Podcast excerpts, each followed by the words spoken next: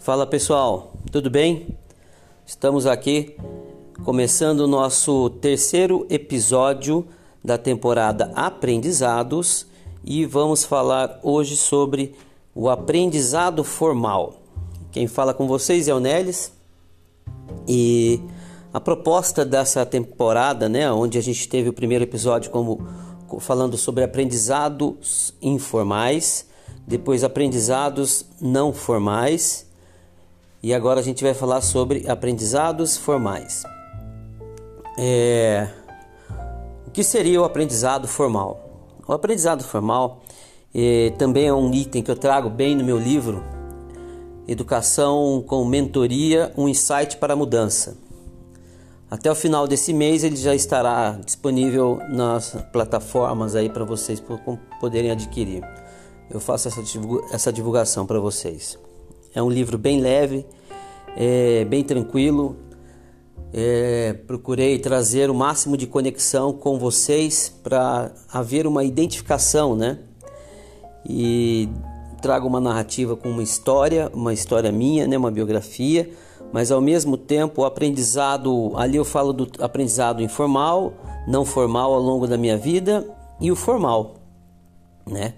E é onde eu trago um método para a gente começar a se autodesenvolver, principalmente na questão do aprendizado não formal, que é o que a gente vai precisar, principalmente é, com essa evolução que eu tanto falo, tanto apresento no livro, tantas outras pessoas estão falando, mas Parece que não, as pessoas ainda não entenderam que isso vai mudar. E quando isso poderá melhorar, para não falar piorar, tá? Melhorar para as pessoas. Isso vai acontecer com 5G. 5G na Europa já, já é bem utilizado, está em, grande avanço essa tecnologia. Então, ou seja, imagina a, a sua internet ficar 100 vezes mais rápida. A gente está falando em uma tecnologia muito mais avançada, que não estamos acostumados aqui. E, e, isso vai encher os nossos olhos. E a gente precisa a entender como vai funcionar o mundo a partir do 5G. Ou seja, com essas tecnologias todas que já estão aí, só que imagina, tem tanta tecnologia boa, forte, é, para desenvolver a gente, para desenvolver o mercado, desenvolver a economia, as formas de trabalho só que ela tá, ela tá, ela tá vindo por meio de carroça, digamos assim. E a hora com a, com a entrada do 5G e de forma universal, que eu digo no, no mundo inteiro, é, isso vai mudar muito rápido, tá? Então, por isso que eu fiz essa te, essas temáticas dos aprendizados. Então, hoje a, o aprendizado formal é aquele aprendizado da escola, né?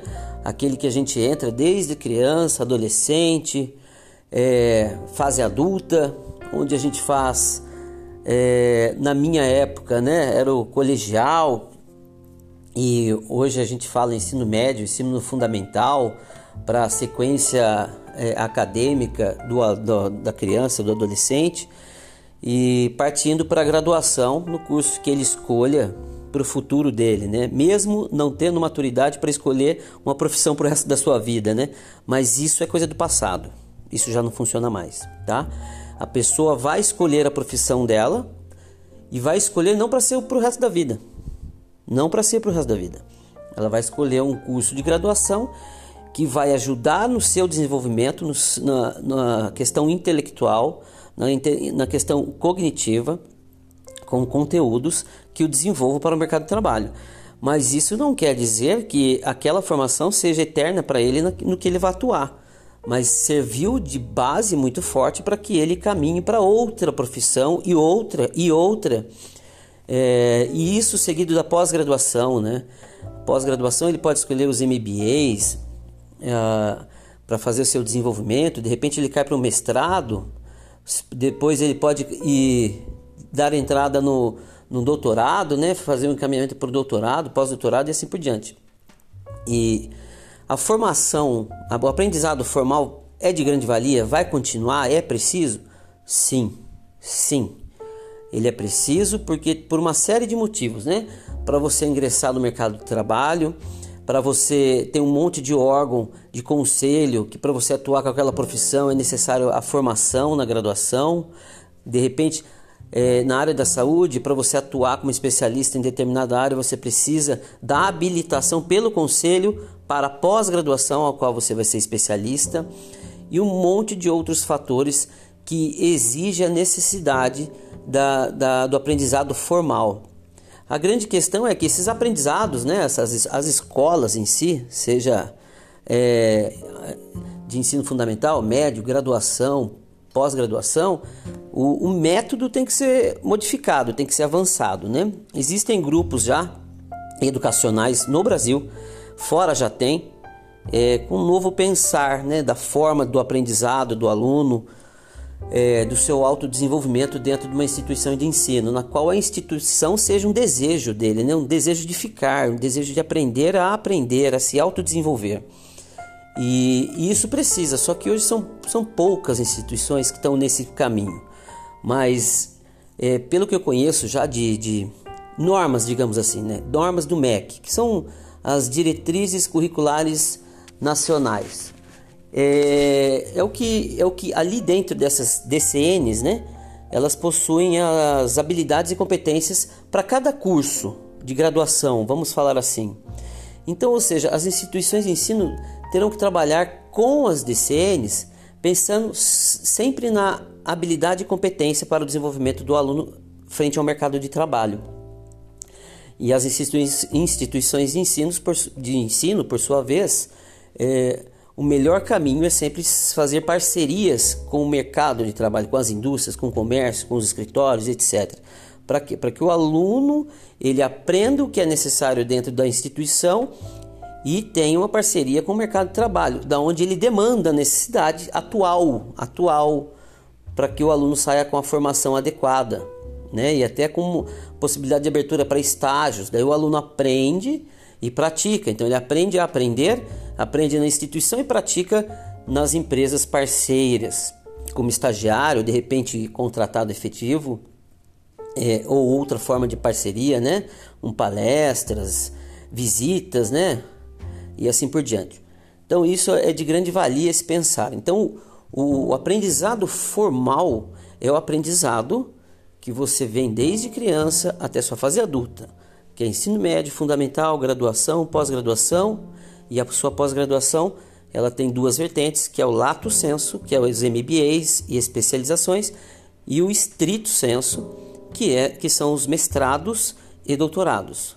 Então você pode vir e construir sua carreira é, acadêmica nessa forma e ela sempre, pelo menos, eu estou falando um sempre, mas eu estou falando de hoje, né?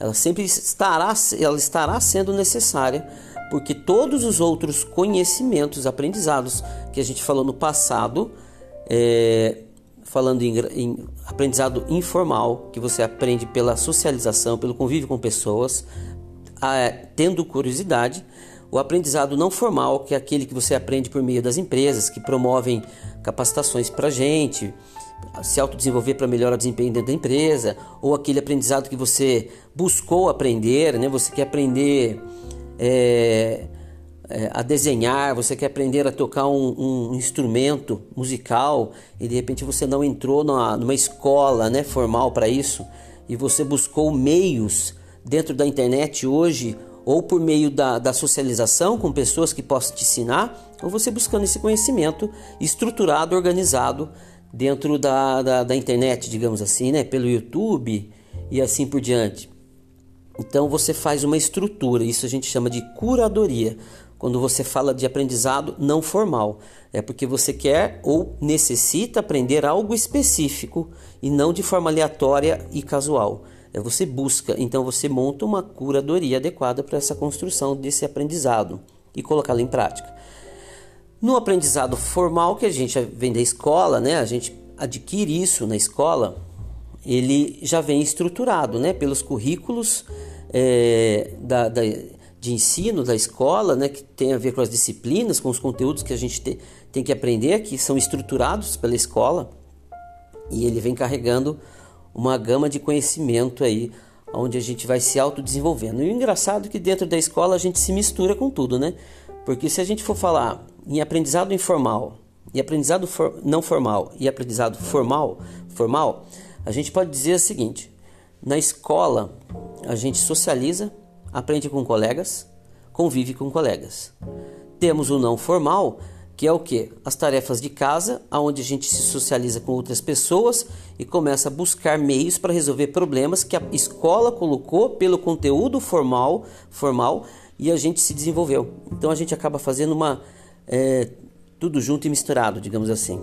Então a escola ela potencializa muito esse, esse, esse desenvolvimento do aprendizado como um todo. Por isso a importância dela. É, o que eu vejo é, é, a necessidade da mudança, né? É, falando em educação como mentoria, eu acredito muito fortemente que a curadoria ela tem que ser mais adequada em virtude da própria internet que está disponibilizando tudo aí para todo mundo. Então precisa melhorar a curadoria para que os alunos não se percam em muita coisa que não gera valor que está na internet. E ao mesmo tempo, é, o professor eu vejo ele como um, um, mentor. Ele vai conduzir os alunos a, a sua construção de novos aprendizados, a praticá-los, a desenvolver a curadoria correta, para não ficar só na manchete, né, naquela na fake news, mas ele se aprofundar e se aprofundar e ele se autodesenvolver a partir de uma própria visão, de uma construção. Então eu vejo que a, a, a escola formal, né, o aprendizado formal, ele, ele, ele consegue fazer com que a gente adquira e desenvolva todos os conhecimentos, todos os aprendizados ao mesmo tempo, mas que o papel do professor é de grande importância, de suma importância, fazendo é, essa mentoria com os seus alunos, né? Então esse é o meu pensar e espero que você tenha gostado, que tenha feito sentido esses três episódios, né? Incluindo mais um com uma entrevista com um professor falando sobre aprendizado informal. E, Espero que tenha agregado valor à sua vida. É, compartilhem com seus amigos, debata, leve essa conversa para a roda de amigos. Né? Veja o quanto eles estão conhecendo essa mudança que está havendo no mundo. Né? Eu acho que vale a pena, principalmente com as pessoas com mais velhas. E eu não estou falando pessoas idosas, tá? idosas. Estou falando pessoas mais velhas, de repente de 40 anos aí, que estão, digamos, é, to totalmente desconectadas com o que está acontecendo no mundo, o que vai acontecer talvez daqui dois anos. Uma mudança mais drástica ainda, mas não ruim. Mas é que, já que a, essa tecnologia ela veio com força é, em virtude da, da pandemia, que deixou a gente, todo mundo, né, é, em lockdown, travado em casa aí para isolamento social, a tecnologia foi uma ferramenta, só que ela já entrou, agora não sai mais né? E, e a entrada do 5G vai melhorar ainda mais. Então essa situação em melhorar, ela não quer dizer que vai ser fácil. E principalmente para quem está desconectado com esse mundo em alta velocidade. Tudo bem? Espero que tenha feito sentido para vocês. Compartilhe, converse com seus colegas. É, estou no Instagram também, como arroba Nelis Oliveira. Qualquer dúvida pode mandar um direct e a gente vai conversando. Forte abraço, fiquem com Deus.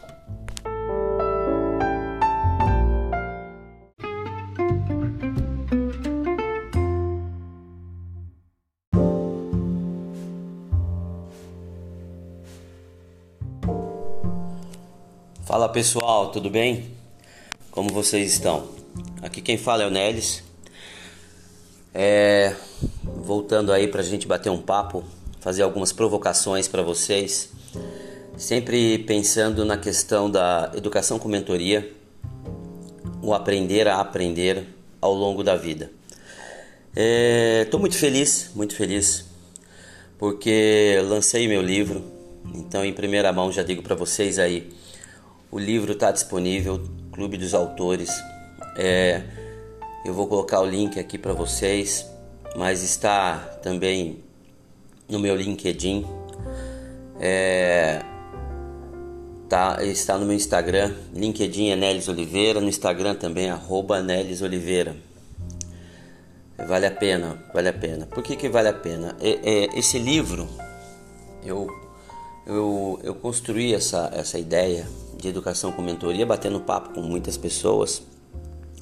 E o que acontece? Tinha uma situação que eu olhava a forma de aprender dos alunos e isso estava me incomodando. Mas aquela é, é um, era um incômodo que faltava um start para eu movimentar. E a gente só movimenta quando a gente de fato quer a mudança na vida da gente. E para isso precisa de um acontecer alguma coisa, né? É, a água tem que bater na cintura, digamos assim, para você perceber que alguma coisa não está legal e você precisa mudar. E o que, que você vai fazer? Então eu tive uma situação pessoal onde passei a refletir e o livro me ajudou bastante nessa construção para desfocar um pouco desse problema pessoal. Então eu busquei novos métodos, novos conceitos, fui aprender a aprender. E o livro do Conrado, Lifelong Learning, né, aprendizado ao longo da vida, me deu vários insights. Que foi justamente o primeiro insight foi montar já o podcast e juntamente já na construção do livro. E eu também pretendo fazer um curso sobre educação com mentoria com o método que eu coloco lá no livro para poder auxiliar as pessoas que têm mais dificuldade ou todos que ainda tenham dificuldade para poder buscar novos conhecimentos.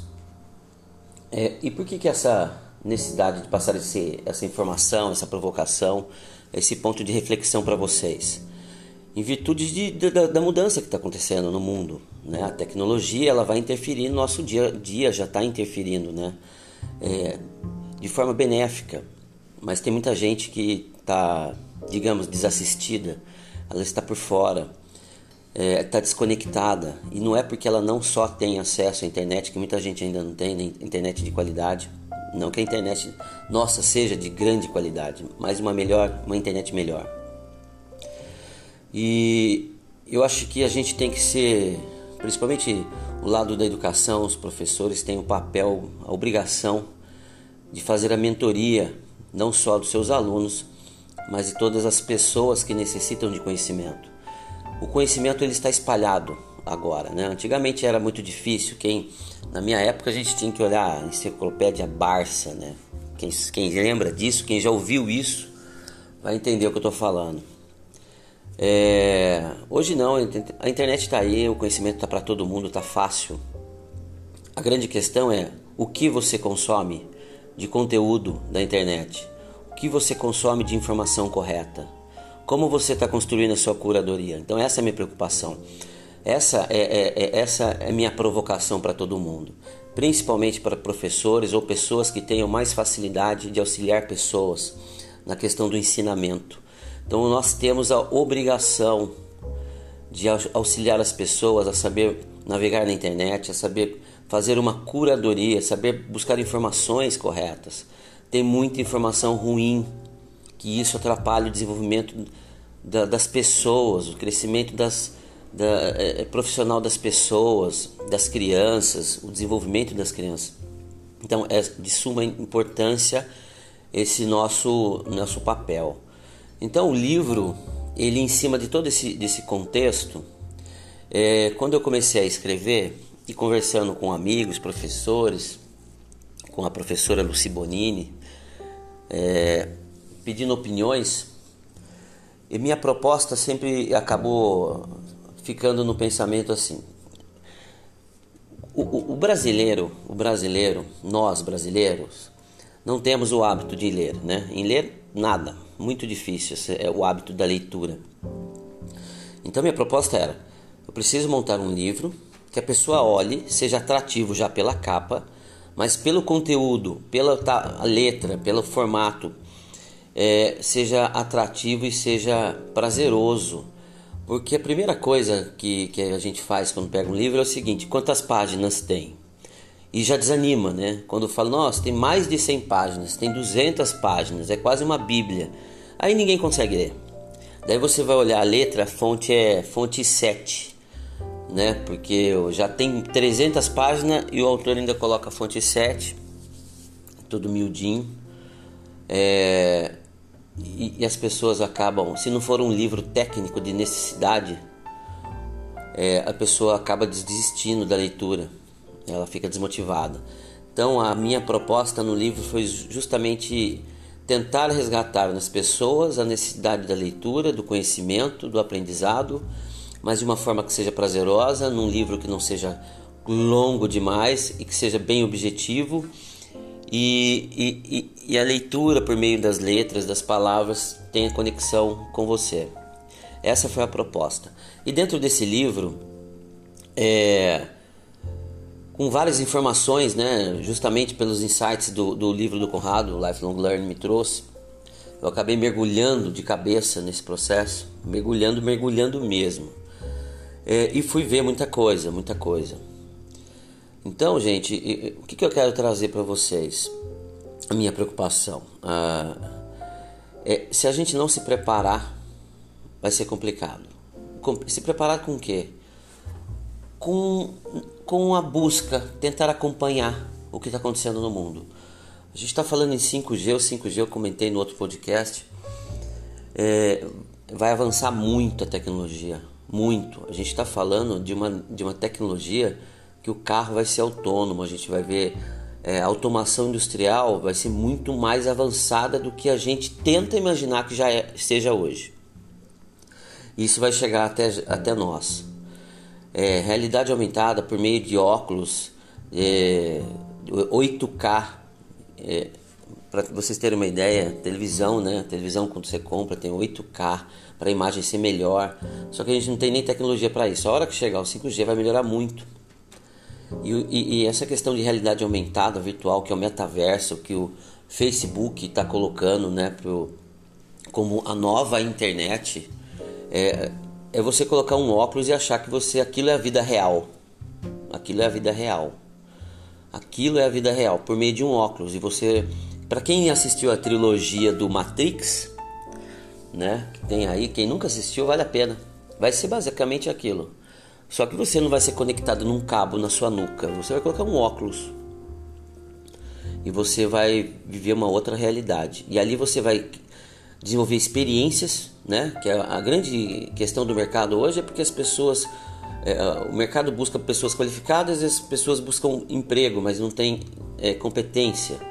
Então isso vai possibilitar gerar as habilidades e competências nas pessoas por meio do processo virtual.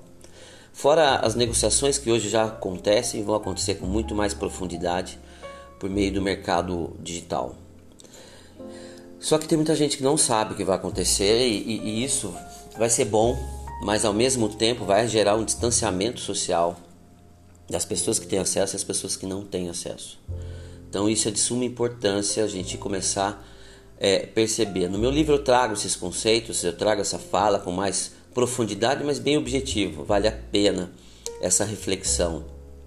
Mas trago também método para a gente começar devagarinho a tentar fazer essa curadoria e construção da busca do conhecimento. Então eu trago para vocês aqui uma curiosidade, né? É, por meio desses, desses, desses estudos, dessas pesquisas que eu faço de forma contínua, é, daí a gente descobre, né? A gente no modo é, assim mais amplo da palavra, acaba descobrindo que no Vale do Silício, e já faz alguns anos, alguns anos, já existe uma universidade sem professores. Olha que interessante. É, ela é fomentada por empresas, né? empresas que bancam ali, digamos assim. Foi fundada por um francês, empreendedor lá, milionário. E o grande potencial dessa instituição é o seguinte: não tendo professor, tem todo o material, tem toda a curadoria, todas as necessidades que as empresas que bancam os projetos precisam, então eles investem. Então as pessoas, os interessados que passam no processo para estudar lá, eles acabam trabalhando com o processo de projetos e tem uma, é, e desafios. Então eles têm 16 etapas, 16, 21, perdão, 21 desafios, etapas por meio de projetos que eles têm que realizar e entregar. E o interessante é o seguinte, é cada um no seu tempo cada um no seu tempo. Tem alunos que terminam em três anos e tem alunos que terminam o mesmo curso em cinco anos. Daí você vai falar assim, mas como assim? Porque só sai de lá quem tira a nota máxima. Só sai de lá quem entrega as 21, 21 etapas. E, e o mais interessante é que quem, o aluno que está na fase mais avançada, ele tem que voltar, assim, entre aspas, para ajudar os alunos que estão na fase mais, é, é, mais inicial. Os alunos que se formam, que são os egressos, eles voltam para auxiliar. Mas vamos se atentar aos alunos que ainda estão estudando. Então se o aluno volta, olha para você ver, parte do de cada desafio, parte de cada desafio para que ele prossiga, para que ele avance, não é somente entregar os projetos. Ele tem a necessidade e a obrigação de ajudar mais pessoas. O maior número de pessoas que ele conseguir, ele vai depois, no final daquela etapa, tem uma votação das pessoas que, que ele ajudou. Se ele ajudou, ajudou como, se valeu a pena, como foi a socialização dele no auxílio para com os colegas. Sem essa, essa votação e sem uma nota máxima, ele não é aprovado na etapa. Não basta só a parte técnica, não basta só a competência técnica, né, que é o hard skill. Ele precisa trabalhar os soft skills. Ele precisa retornar e auxiliar as pessoas para progredirem e crescerem. E isso é obrigação e para ele poder avançar os projetos, cada etapa, cada etapa, até ele se formar. Tem alunos que acabam fazendo isso em três anos, consegue terminar o projeto, os projetos em três anos e automaticamente já estão contratados, já estão contratados, né, pelas empresas que bancam essa, esse modelo. E os projetos são, são projetos cases das próprias empresas. Então eles acabam avançando. E olha o nível que nós estamos. Só para você ter uma ideia. Se a gente está falando que o, o conhecimento ela está aí pulverizado na internet, em qualquer lugar agora. No meu livro falo das formas de aprender. É muito interessante, vale a pena você eh, acessar o livro, porque eu, eu, eu, eu trago um novo olhar para você. Na verdade é uma coisa antiga, mas uma forma de você, você olhar a aprendizagem, como ela é possível acontecer, se a gente se organizar e perceber essa possibilidade. Então, ou seja, é, se, as, se, as, informações estão pulverizadas, pulverizadas pelo, em todas as ambientes, digamos assim, e plataformas, é, então a grande importância da gente acompanhar, entender o que a gente está estudando ou precisa aprender de forma contínua.